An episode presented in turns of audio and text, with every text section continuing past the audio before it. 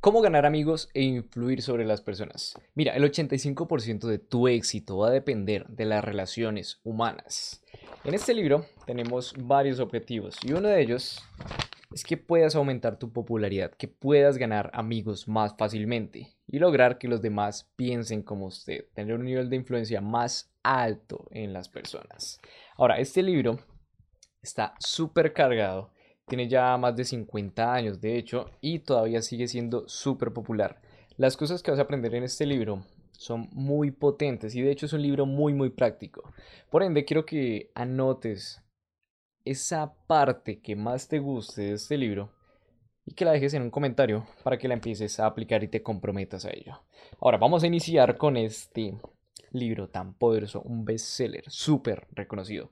Vale, Básicamente vamos a aprovechar los poderes latentes que aún no empleas, ¿de acuerdo? Te voy a hacer reconocer esos pequeños detalles que van a hacer que puedas tener más amigos y más influencia sobre las personas a tu alrededor, ¿de acuerdo? Este libro es como un niño que creció a base de miles de adultos de experiencia a punta de golpes. Básicamente, Del Carnegie, si lo estoy pronunciando bien, fue un orador muy popular y lo que hizo fue darse cuenta de que tenía muchos años de experiencia dentro de su oratoria y dentro de su manejo de personas, hacia las personas, su trato con las personas. Y lo que dijo fue, vamos a recopilar todo ese conocimiento, todos esos años en un libro. Y aquí lo tenemos, cómo ganar amigos e influir sobre las personas.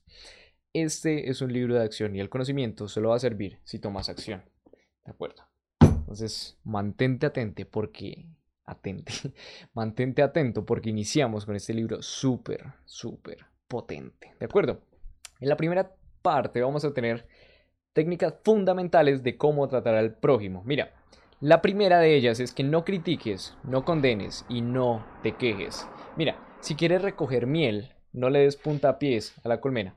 Pasa mucho que hay gente que, se, que critica, que se queja y esto no aporta nada más que negatividad a la relación con la que estás, a la persona con la que estás interactuando. Entonces simplemente evítalo y córtalo de raíz. Mira, criticar es inútil pone al ser humano a la, defensiva y se trata de justificarse.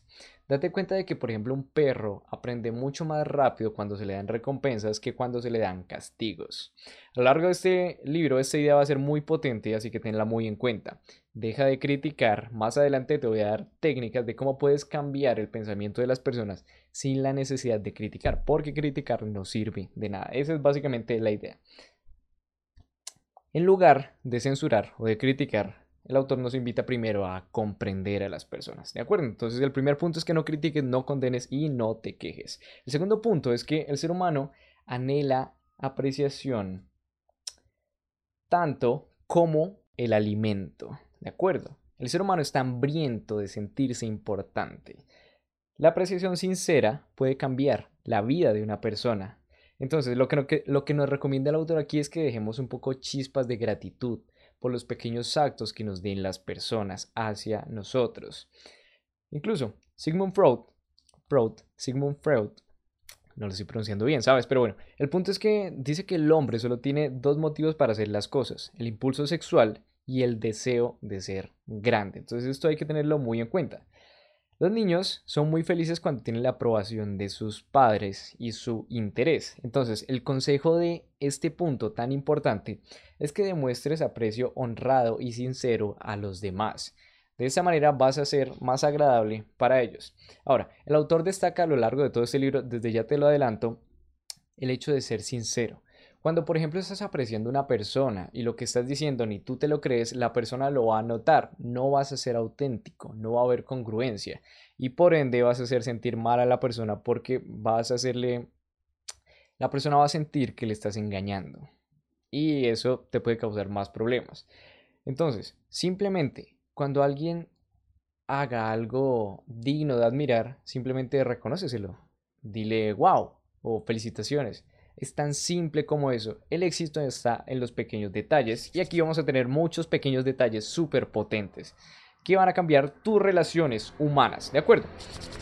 El tercer punto es que despiertes en los demás un deseo vehemente. Mira, para influir sobre la gente, ahora habla sobre lo que ellos quieren. hay una analogía súper sencilla aquí que me permite explicar esto y es la analogía de, por ejemplo, cuando vas a pescar, tú no te preguntas si el pescado quiere cereza o quiere una manzana. No, tú sabes que el pescado solo va a venir a tu caña de pescar si le pones lombrices. ¿De acuerdo? Ese es básicamente el punto. Entonces, ¿por qué no hacer lo mismo con las personas? Lo que tienes que buscar es el deseo que tiene la persona y buscar expresarlo, buscar la forma de que la comunicación se dé en ese deseo que la persona quiere. Eso es básicamente. Entonces, una de las claves es ver el punto de vista del otro. El hombre que puede meterse en la mente ajena no tiene por qué preocuparse por su futuro, ¿de acuerdo? Eso es muy importante. Quien puede despertar deseo en las personas tiene el mundo consigo. Esto es jodidamente importante. por ejemplo, los políticos que logran despertar un deseo de un pueblo ganan. ¿De acuerdo? de hecho, yo tengo el pensamiento de que no gana el mejor político, sino el que mejor, el que más emociones provoca. ¿De acuerdo? Eso es un pensamiento un poco que te suelto ahí. El ser humano necesita expresar su yo y tiene una, es una necesidad dominante del ser humano. Así que simplemente ayuda a las personas a que se expresen de esta manera. El ser humano quiere hablar de él y que le hablen de él. Ten muy en cuenta eso. Entonces busca despertar un deseo vehemente en las demás personas. Simplemente, para concluir este punto, habla con las personas y busca descubrir qué deseos tienen ellos y habla de esos deseos. Y ya. Ten en cuenta la analogía del pez, ¿sabes? Tú no te preguntas si el pez le gusta la manzana o la cereza, sino que directamente lanzas en la caña una lombriz porque sabes que le gusta la lombriz y con eso lo vas a atraer. Lo mismo con las personas, aunque suene un poco extraño. ¿De acuerdo? Con eso culminamos la primera parte de las técnicas fundamentales para tratar con el prójimo. La segunda parte son seis formas de agradar a los demás. Aquí vienen unas muy potentes. Mira, nos interesan los demás cuando se interesan por nosotros mismos.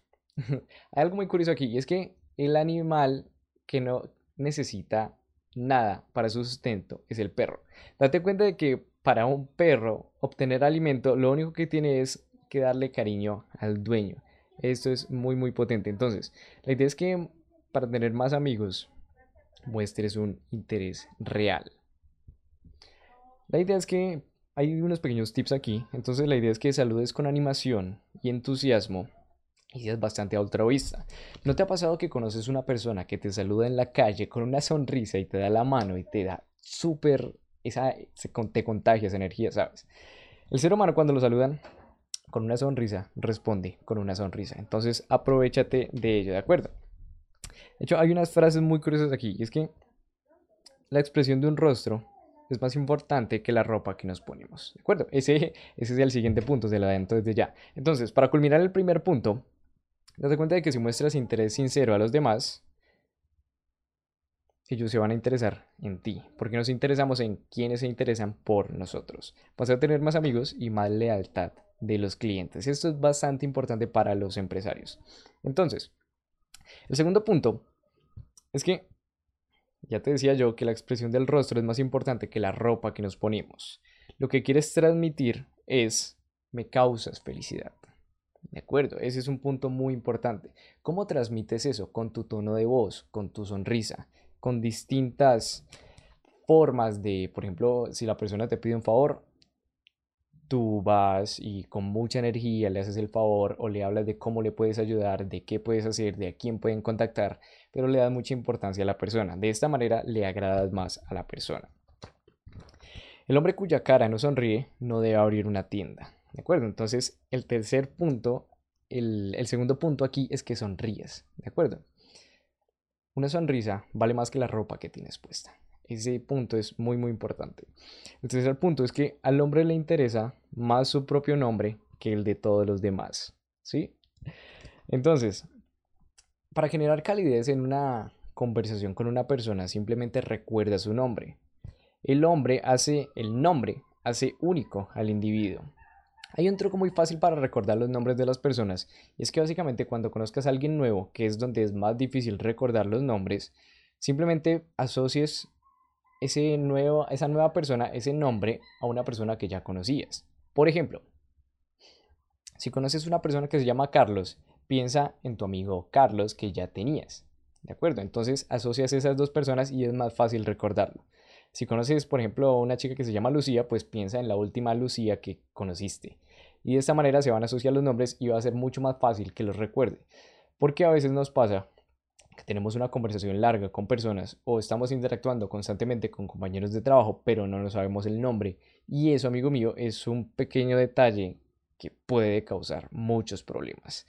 Luego, por ejemplo, ¿no te ha pasado que has hablado mucho con una persona, pero al final esta persona te pregunta el nombre y ya se lo habías dicho al inicio? Te quita importancia. Entonces, cuidado con eso. Recuerda el nombre de las personas. El nombre es el sonido más dulce que puede tener una que puede escuchar una persona. Es lo que hace único al individuo. También nos recomienda que recordemos, por ejemplo, otros detalles. Entonces, cómo está su familia, cómo están sus amigos. Por ejemplo, conoces a alguien y de repente lo ves un año después y le preguntas por esas cosas. Esos pequeños detalles cuentan muchísimo. Entonces, el tercer punto es que recuerdes el nombre de las personas porque este es el sonido más dulce que pueden escuchar en su vida. El cuarto punto es que para ser buen conversador tienes que ser muy buen oyente. La gente muchas veces quiere ser escuchada. De hecho hay un ejemplo aquí y es que muchas veces la gente va al médico simplemente porque quiere a alguien que la escuche. Esto es bastante, bastante curioso. Hay algo muy, muy potente aquí y es que seguro te ha pasado que hablas con una persona y de repente tú solo haces las preguntas. Y al final la persona te dice, me encanta hablar contigo. Y tú quedas como, vale, tú has hablado prácticamente toda la conversación y yo solamente te he escuchado, pero dices que te encanta hablar conmigo y que soy buen conversador. Muchas veces la gente simplemente quiere desahogarse. Y si tú eres un buen una buena escucha, vas a poder ser considerado como un buen conversador. Eso es bastante curioso. hay algunos ejemplos aquí y es que para las personas el dolor de muela que tienen es más importante que las muertes que hay en el mundo. Es un ejemplo bastante un poco bélico, ¿sabes? Bueno, bélico no, un poco trágico, pero las cosas son así. El ser humano se preocupa mucho por sí mismo, así que un dolor de muela puede ser más importante para hablar que el tema de, por ejemplo, las muertes de, niños en otros países. Es un poco jodido, pero el ser humano es así. Date cuenta de esos pequeños datos. Entonces, la idea con ese cuarto punto es que seas un buen oyente y animes a los demás a que hablen de sí mismos. Un truco muy sencillo para esto es que uses las palabras que ellos usan. Entonces, si por ejemplo la persona te está hablando de negocios, pues el negocio tal, tal, tal genera tal rentabilidad, no sé, la conversación cualquiera. Y entonces tú le preguntas, ah, negocios. Usas la palabra que él usó en un tono de pregunta y la persona se va a poder expandir en ese tema, ¿de acuerdo? Y te va a soltar como, te va a soltar más información. Si, por ejemplo, para, para eh, soltar más información suena un poco espía.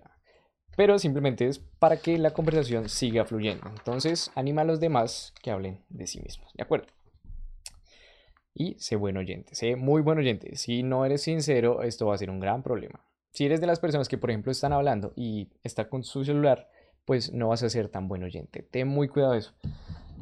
Hay un punto aquí súper importante y es que cuando, por ejemplo, tú tienes el celular en tu mano y estás hablando con alguien más o tienes presente a alguien más, subconscientemente le estás diciendo que no te importa. Por el simple hecho de tener el celular aquí, ¿sabes? Si la persona realmente te importara, estarías 100% comprometido en escuchar a esa persona e interactuar con esa persona. Si la persona no te importa, tienes el celular en la mano. Así que si quieres darle importancia a una persona y que tus conversaciones fluyan y mejoren muchísimo, aprende a ser un buen oyente y aprende a dejar tu celular en el bolsillo o incluso hay gente que se va un poco más a los extremos y cuando sale con amigos deja el celular en casa. ¿De acuerdo? Eso es un poco irse a los extremos, pero el punto es que tu smartphone no interrumpa tus conversaciones, porque si tu smartphone está presente en medio de tus conversaciones con tus amigos, vas a estar subcomunicando que no te importan. Cuidado con eso, ¿de acuerdo? El quinto punto es que para ser agradable tienes que hablar de lo que le interesa a otros, ¿de acuerdo? Entonces, hablar en términos de lo que le interesa a los demás beneficia a las dos partes. Este es sencillamente el punto. Entonces, simplemente busca descubrir qué le gusta a, las demás personas con algunas pocas preguntas y una vez que detectes ese tema donde le brillan los ojos, donde le apasiona, donde le gusta mucho hablar, donde su tono de voz se llena de energía, pues habla de ese tema. Es muy curioso porque, por ejemplo, me pasa eh, a nivel, hace unos años, cuando preguntaba, por ejemplo, a una chica de sus estudios, ¿sabes? Y el tema es que estás trayendo situaciones de estrés generalmente y esto no es tan buen tema de conversación. Puede que al contarte lo parezca muy obvio, pero es que ah, luego aplicarlo en la vida real es un poco diferente y puede que lo olvides. Entonces simplemente busca temas de interés de las personas y busca que ellos te hablen de eso.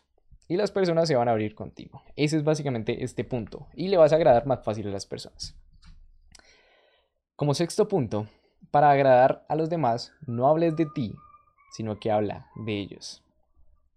Haz al otro lo que quieres a ti.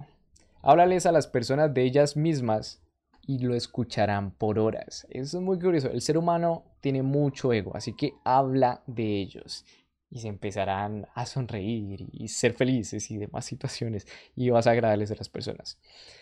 Hacer sentir importante a alguien puede cambiarle la vida. Recuerda eso, es muy importante. Es por eso que el ser humano quiere sentirse importante y cuando le hablas de él, lo haces muy, muy feliz. Haga que la otra persona se sienta importante y hágalo sinceramente. Simplemente habla de ellos, ¿de acuerdo? Si por ejemplo hay algo que valga la pena felicitarle o que haya ocurrido algún evento interesante en su vida, pues simplemente hazlo sentir como importante, ¿de acuerdo? Habla de ellos. Hay unas situaciones que cuando una persona llega hablando de sí misma sin que le pregunten, se siente arrogante. Así que lo mejor es simplemente hacer muchas preguntas y escuchar. Y así vas a ser un buen conversador.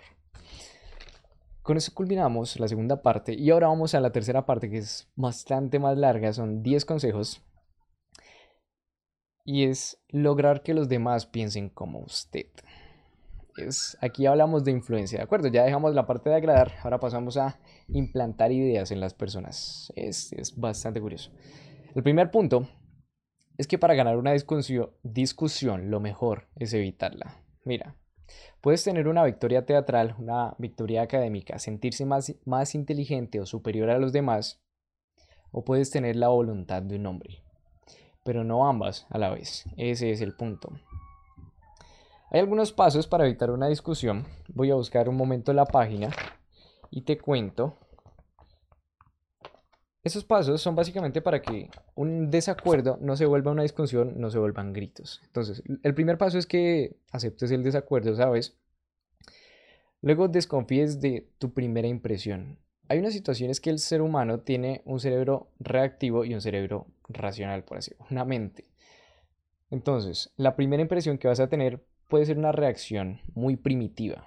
Evítala un poco. Entonces simplemente date un momento, controla tu carácter y busca primero escuchar. ¿De acuerdo? Antes de dar cualquier conclusión, primero dale la oportunidad a la otra persona de ser escuchada. Busca las áreas de acuerdo, sé honesto con lo que no estés de acuerdo, pero muy respetuoso, muy calmado Prometa pensar y analizar con cuidado las ideas de sus oponentes y hágalo en serio, por favor. No te tomes esto de broma o pues te tomarán de broma y terminará en una discusión. Agradezca sinceramente y pues ponga la acción de modo que ambos bancos tengan tiempo de repensar el problema. Es muy importante esto del tiempo, ¿sabes? Para evitar discusiones. Porque cuando sacas las emociones de la ecuación te vuelves más racional. Cuando las emociones dominan, pues culminar con actos que luego te puedes estar arrepintiendo. Entonces, mucho cuidado con eso.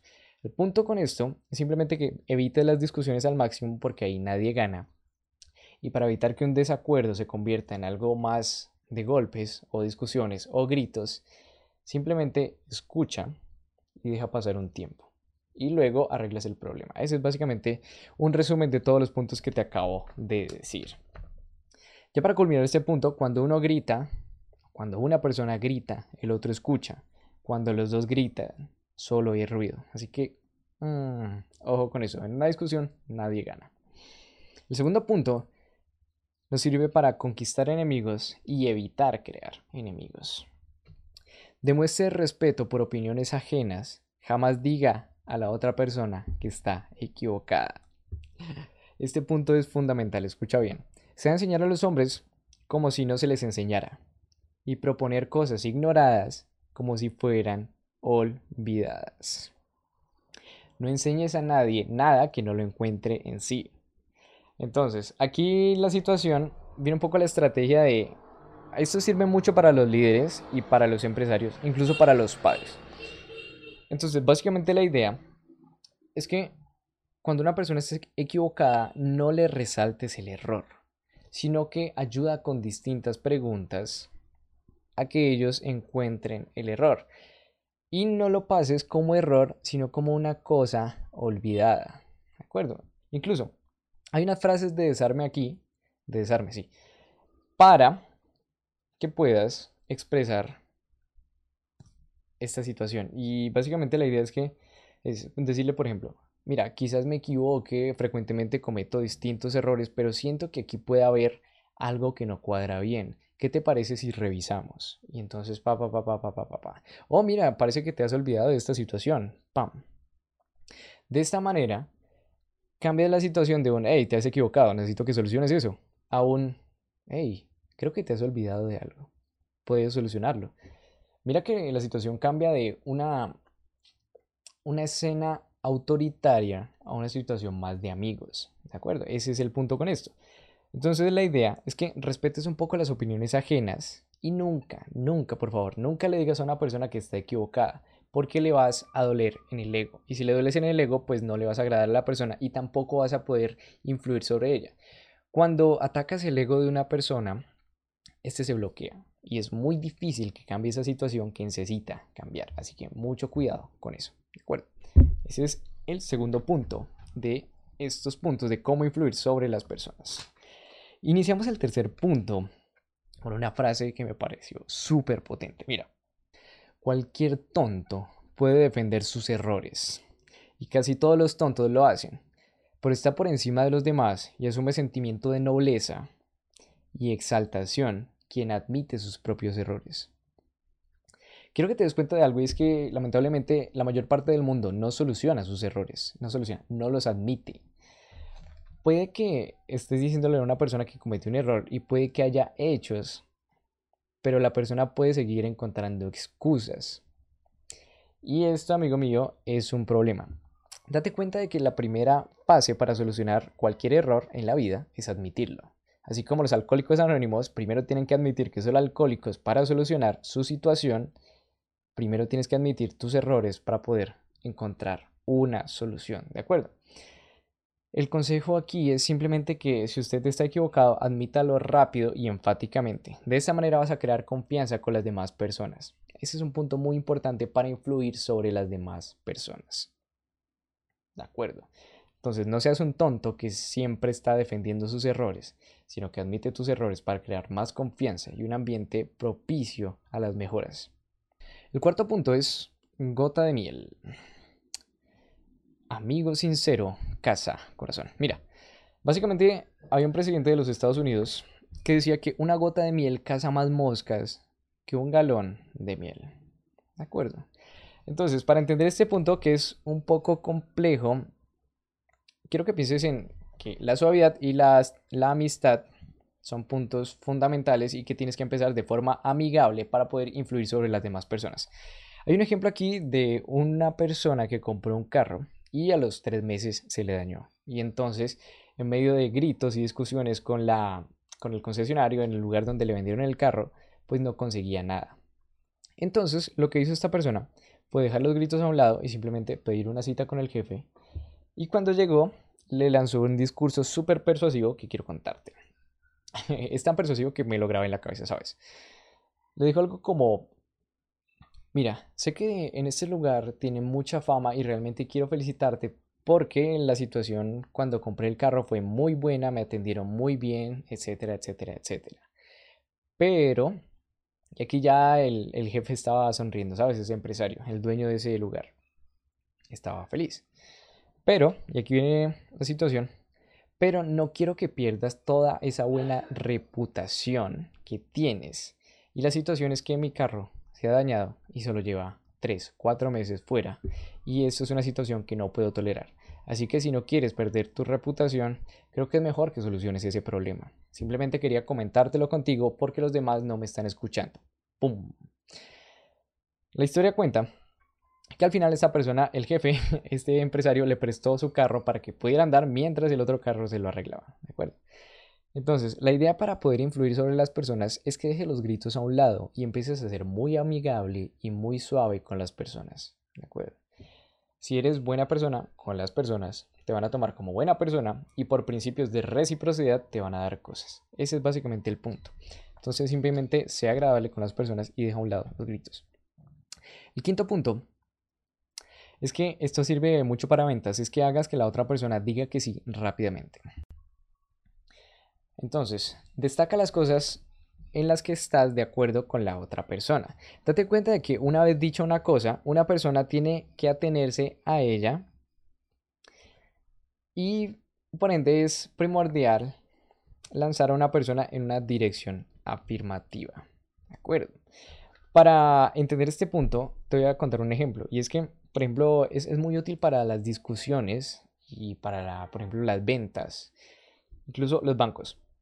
Cuando un banco, por ejemplo, llama y pide mucha información de ti o de una persona en concreto, puede que la persona se sienta un poco aludida y puede que no quiera soltar toda esa información. La estrategia aquí es que básicamente hagas una pregunta muy persuasiva. Por ejemplo, si es una señora la que está peleando porque no quiere dar más datos, entonces el banco o la, persona que está llamando del banco podría decir algo como, señora, yo entiendo que usted quiere acceder a un crédito. ¿Es correcto eso? Y la señora va a decir, sí. Entiendo que usted quiere que ese crédito se dé a este fin de mes, en los próximos días. Entonces la persona va a decir que sí y entonces su estado mental va a cambiar a uno más positivo. Ese es el punto. Entonces, simplemente tienes que buscar que las personas digan que sí rápidamente para que entren en un estado mental más positivo para que sean más influenciables.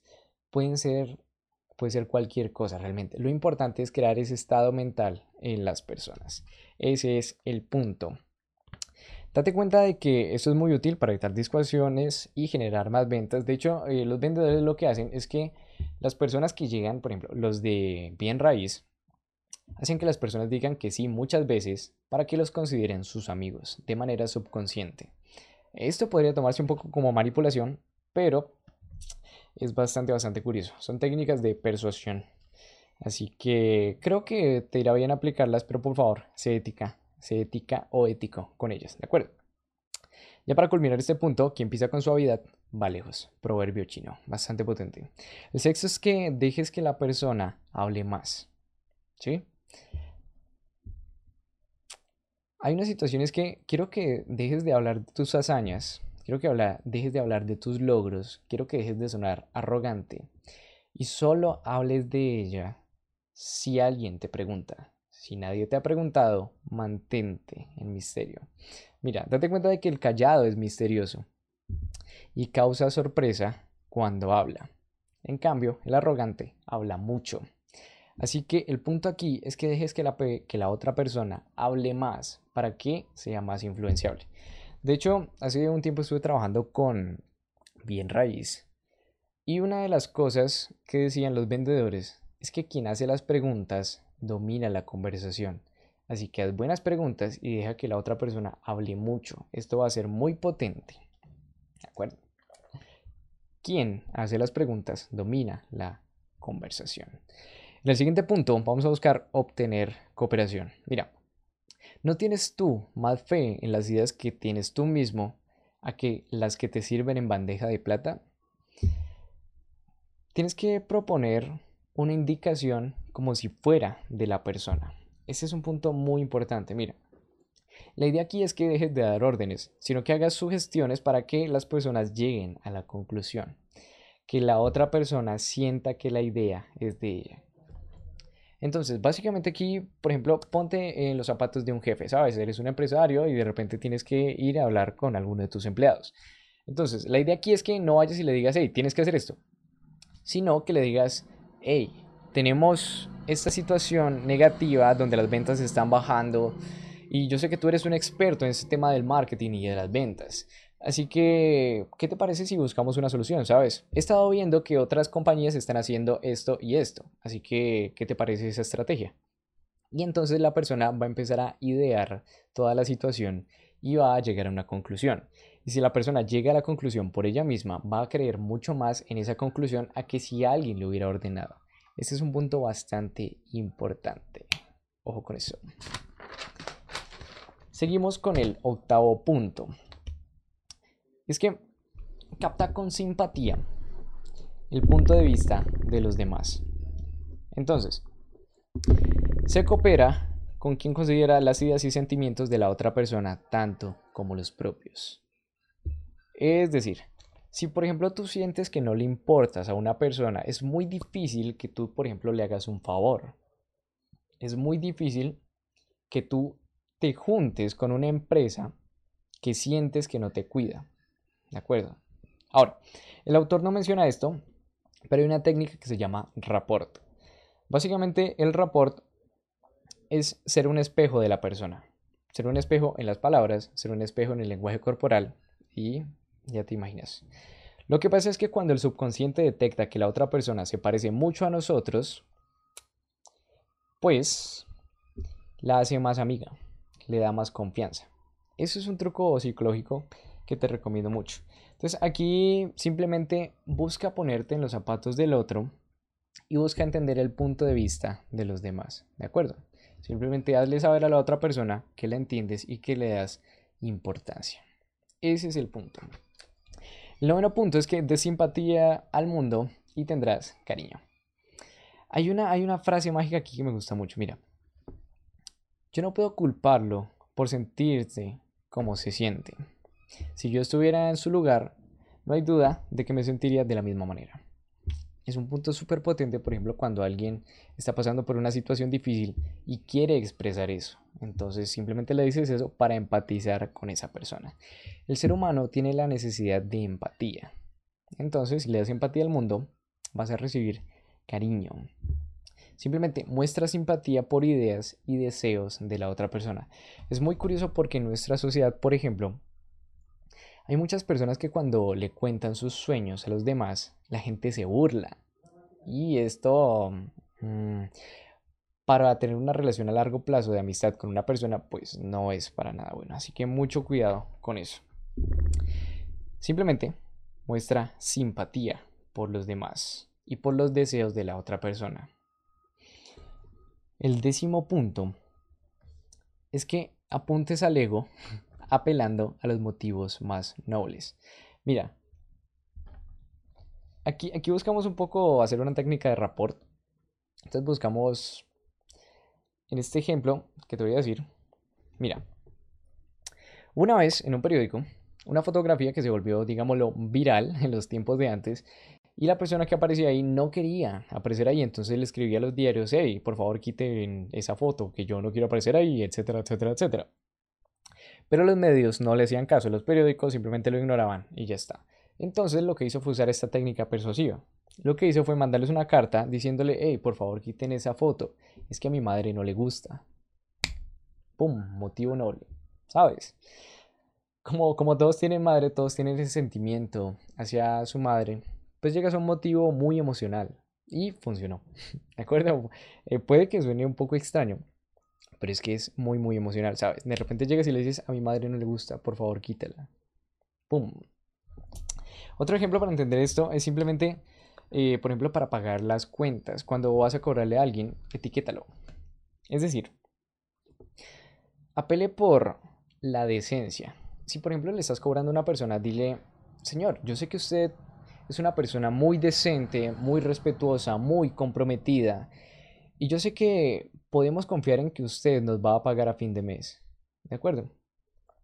La idea aquí es que busques esos motivos nobles por los cuales la persona se sienta un poco comprometida o que le llegue muy emocional. Ese es un punto. Motivos nobles puede ser como el de la madre, puede ser algo muy emocional. Hay, hay muchos realmente. Y el hecho de etiquetar también ayuda muchísimo en este tema de influir sobre las personas. El onceavo punto es que dramatices tus ideas. Hay, hay un ejemplo muy curioso aquí y es que había un señor que quería vender cajeros. Y entonces llegó a una tienda donde había un cajero muy viejo y estaba el jefe presente ahí, el dueño de la tienda. Y lo que hizo fue decirle al jefe, hey, está usted tirando las monedas, está, está, está usted tirando su dinero a la calle por tener este cajero viejo. Y después de eso soltó unas, monedas en todo el suelo. Y de esta manera llamó mucho la atención. Mira, quiero que te des cuenta de algo. Y es que si esta persona hubiese llegado en un estado, por ejemplo, de simplemente decirle, hey, creo que tu cajero está muy viejo, necesitas comprar otro, pues la otra persona se hubiera puesto más a la defensiva. En cambio, lo que hizo esta persona fue dramatizar sus ideas para llamar la atención, como por ejemplo la televisión, como por ejemplo YouTube, como por ejemplo los distintos medios. Cuando una idea está dramatizada, le pones muchas emociones y la audiencia lo capta mucho más. Esto puede ser un factor diferenciador clave que muchas personas pasan por alto. ¿De acuerdo? Entonces, ese es el punto. Cuando quieres llamar la atención, dramatiza un poco las cosas. Y, bueno, puede que seas una persona que piense que esta estrategia es muy exagerada, pero date cuenta de que si las películas lo siguen haciendo, es porque funciona y es porque llama la atención. Así que busca cómo hacerlo en tu contexto, ¿de acuerdo? El doceavo punto es que lances contacto un reto amable. Mira, aquí hay un ejemplo brutal. Pasaba que en una fábrica querían aumentar la productividad. Entonces, lo que hicieron, lo que hizo el jefe, es que había dos turnos, había un grupo en la mañana y un grupo en la tarde. Entonces lo que hizo el, jefe fue eh, preguntarle a los empleados, hey, ¿cuántas veces han sacado el horno hoy? ¿Sabes? ¿Cuántas veces ha sido usado? Porque eso era como su nivel de, digamos, su indicador de productividad, de cuánto iban a producir a lo largo del día. Entonces le dijeron seis. Y lo que hizo este jefe fue escribir en el suelo seis. Y luego cuando llegaron los de la tarde preguntaron qué significaba ese 6. Y les dijo, eso, esos fueron los hornos que sacaron, que alcanzaron a hacer los de la mañana. Y esto creó competitividad. Entonces luego los de la tarde, ¿qué hicieron? Hicieron 8 hornos y escribieron grande 8 en el suelo y borraron el 6 anterior. Y luego los de la mañana al siguiente día vieron eso y empezaron a competir. ¿Sí? Esa es básicamente la idea. Los seres humanos somos felices cuando entramos en un estado de flow. Y para entrar en este estado de flow, básicamente tenemos que sentir que progresamos, tenemos que sentir que estamos teniendo algún impacto, alguna retroalimentación positiva. Una, es como un juego, ¿sabes? Es como competitividad. Es como, por, por, ejemplo, cuando practicas tu deporte favorito y te concentras mucho en él. De repente por querer ese deseo humano de querer sobresalir, ese deseo de querer sentirse importante, hace que la gente haga más cosas. ¿De acuerdo? Entonces, para este doceavo punto, lanza un reto amable, un desafío para las personas y de esta manera vas a obtener, por ejemplo, en el caso de las empresas, más productividad. Luego también puedes aplicarlo a tu vida y a distintas situaciones. Vamos a la última parte de este libro tan potente. Y dice, sea un líder, cómo cambiar a los demás sin ofenderlos ni despertar resentimientos. Entonces, el primer punto de esta sección es para los defectos.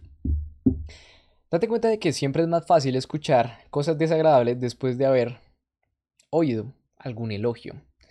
Entonces, pasa que, por ejemplo, cuando un empresario tiene que decirle algo desagradable a sus empleados, pues es necesario usar la palabra. Pero aquí viene la técnica. Tienes que empezar primero con un elogio y luego y un aprecio sincero, ¿sabes? Algo sencillo. Entonces, hay un ejemplo de la Casa Blanca y un presidente. Y es que básicamente un presidente se acercó a su secretaria y le dijo, oye, qué vestido tan bonito que llevas hoy, ¿sabes? Te ves espectacular, etc. Y esta secretaria se sonrojó.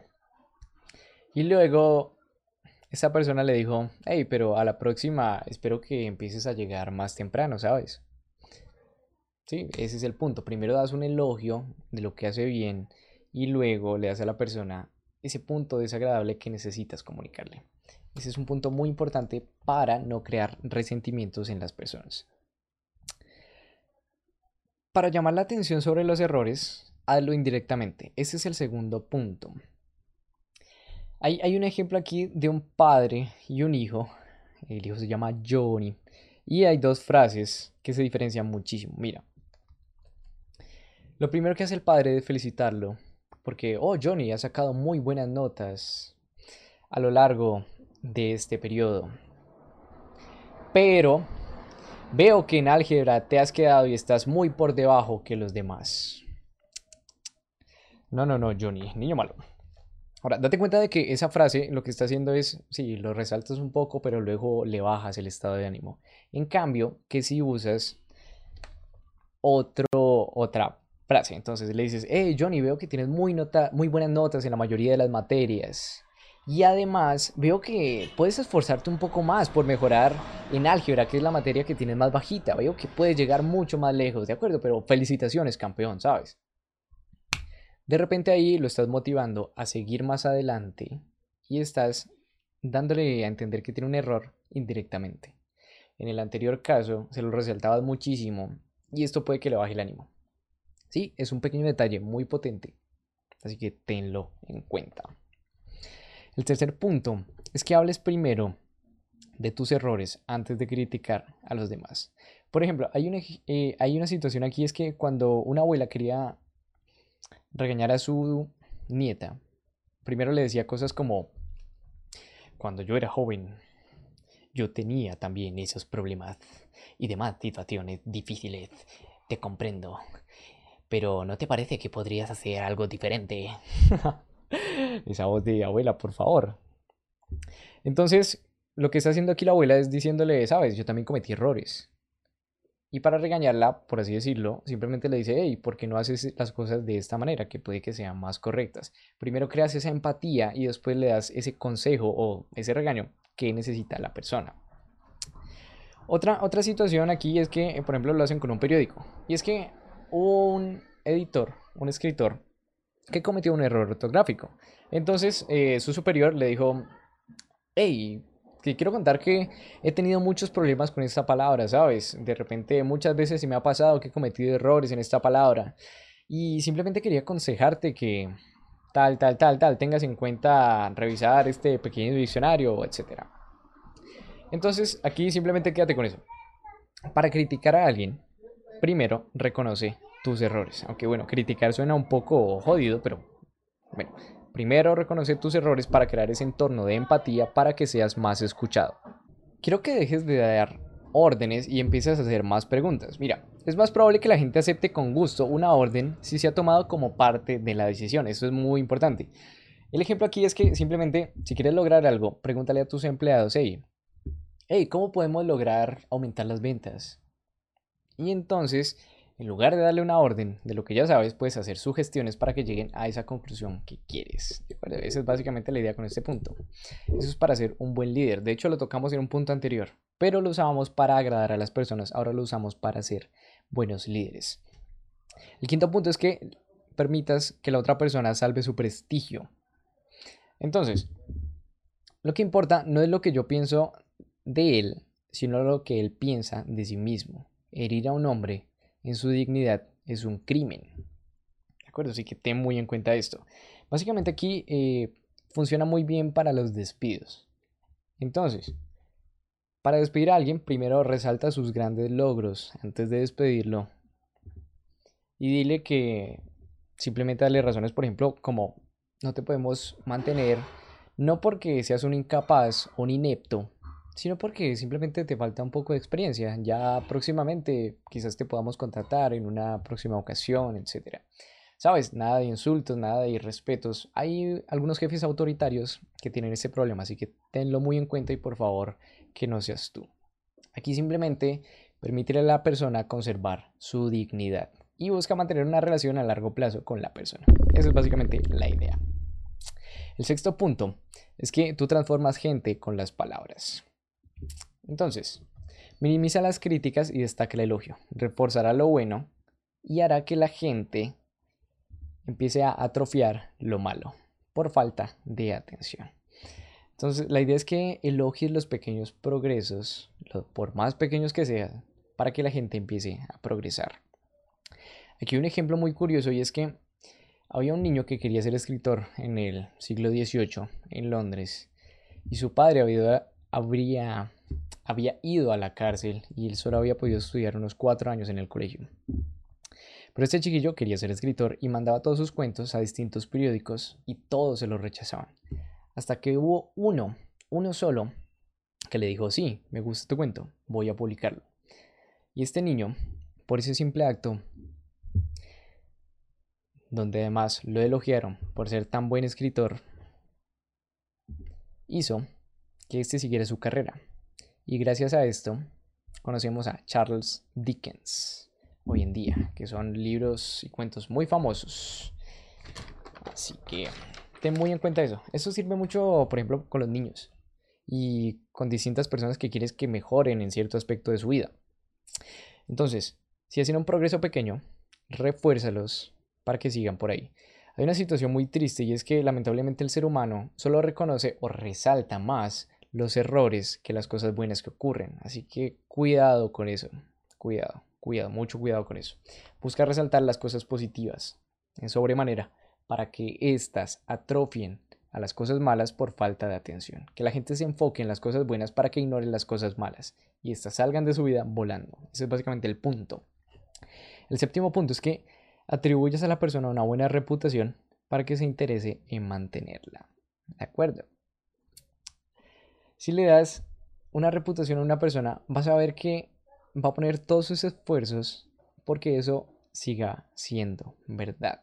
Esto sirve mucho para realizar un cambio de acciones o de conductas en las personas, incluso en los niños desobedientes o en clientes difíciles. ¿De acuerdo? Por ejemplo, llegas y le dices a un cliente que te está insultando, señor, yo sé que usted es una persona muy respetuosa y muy calmada y que va a permitir que podamos hablar para resolver su situación. De esta manera ya lo estás catalogando de una persona calmada y una persona respetuosa, que puede que hace tres segundos te estuviese insultando, pero con esto ya lo vas a, a bajar un poco más. Y además la persona no quiere catalogarse como una persona mala o negativa, generalmente, y con esto simplemente lo vas a bajar. Así que crea una reputación con las palabras y esa persona buscará mantenerlo.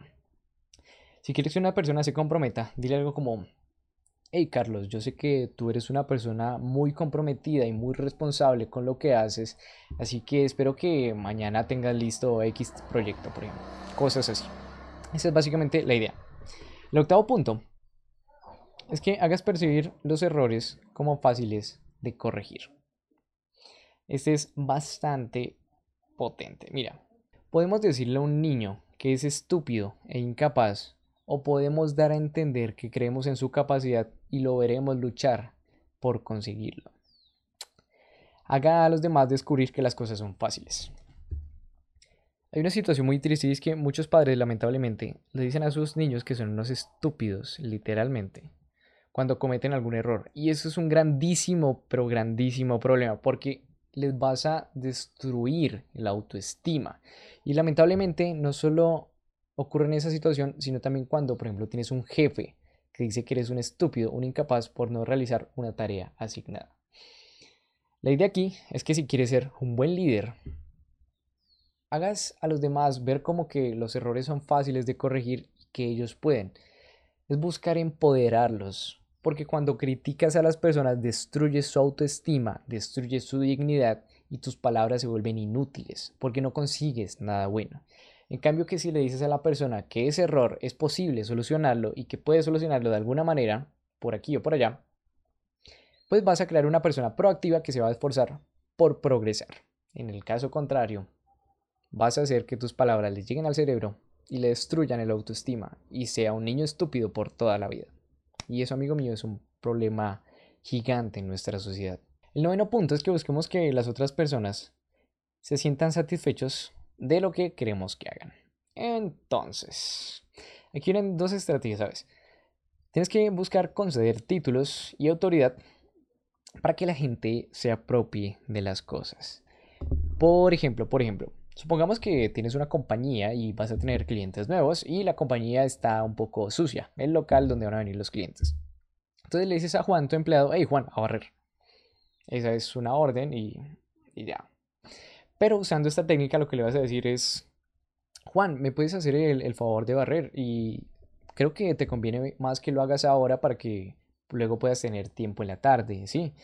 La situación es que hoy vienen unos clientes y queremos que estos clientes estén muy felices. Entonces, simplemente quiero que barras ahora para que puedas cumplir tu parte con la empresa y puedas apoyarnos en esta situación. Sabes, este discurso incluye más a Juan para que esté más comprometido con la causa. Además, le estamos hablando de que si lo hace ahora, pues va a tener el beneficio de tener más tiempo de ocio en la tarde por ejemplo. Entonces hablemos a los demás de ellos mismos y provoquemos un deseo. De manera que la persona quede satisfecha de hacer lo que nosotros queremos. Esa es básicamente la idea. Las palabras son muy, muy potentes.